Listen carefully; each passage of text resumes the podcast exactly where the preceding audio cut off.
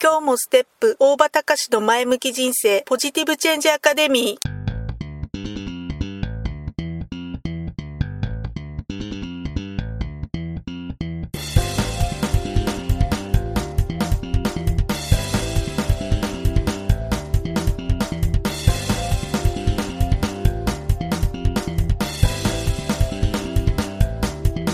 今日もステップ大場隆の前向き人生ポジティブチェンジアカデミーは開業から20年行政書士として奮闘している大場隆が日々活動している中で感じたことを通して皆様に前向きな変化をお届けする番組です。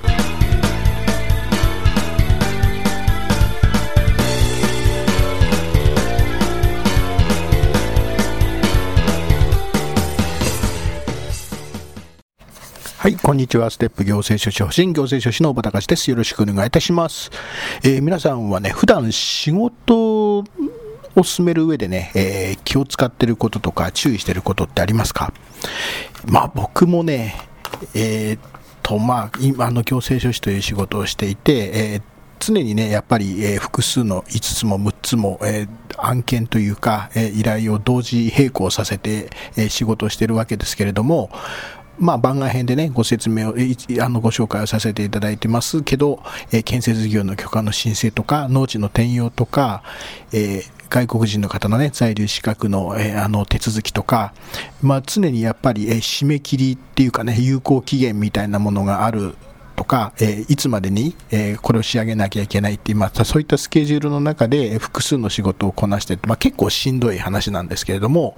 まあ、そんな中でもね、やっぱり仕事のできる人っていうのは見てて、ああ、さすがすごいな、僕と同じね、レベルの仕事を高いスキルでやっているっていうような方を見ると、あ本当に学ばないといけないなっていうふうに思うわけですけれども、まあ、できる、えー、仕事のできる人とできない人の違いの一つに、自分の時時間管理ができているかどうかっていう基準がありますよね。そこで、まあ、時間を管理をするのに、自分の時間の使い方を知るっていうのはとっても必要なことかなっていうふうに思います。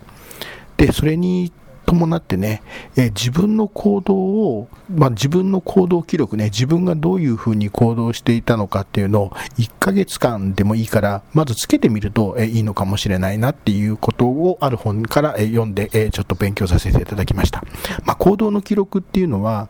要するに自分が何にどのくらいの時間をかけているのか、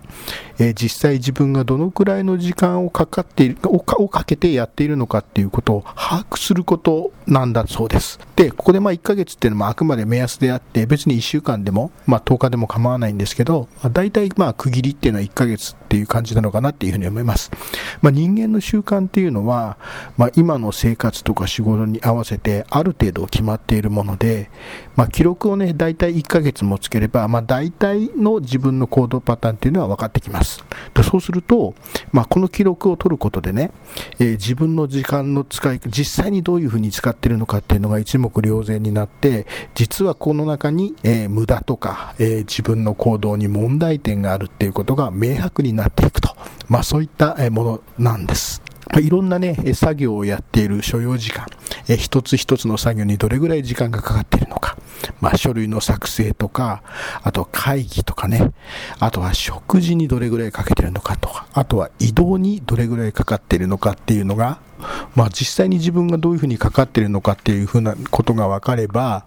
えー、まあ、行動というかどういう点を改善していけばいいのかっていうのがよく分かっていく。もうね、1時間の空き時間があってある時に、この空き時間に一体何をしているのか。もし、え、この空き時間を何か作業を進めることに使うことができれば、え、実はもうちょっと早く仕事が終わらせることができて、え、違うことをまた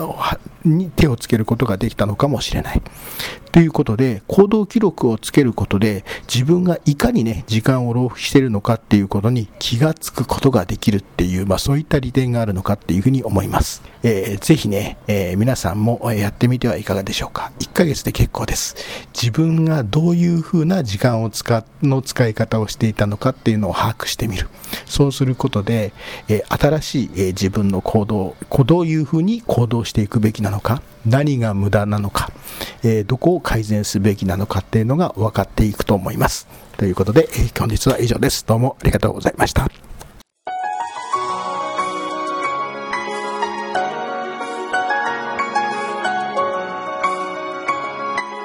今回の番組はいかがでしたか？あなたのポジティブチェンジにつなげてもらえると嬉しいです。ポジティブチェンジアカデミーでは皆様のご質問を募集しています。ご質問は info.step-office.com までメールでお願いします。ではまた次回お会いしましょう。ごきげんよう。さようなら。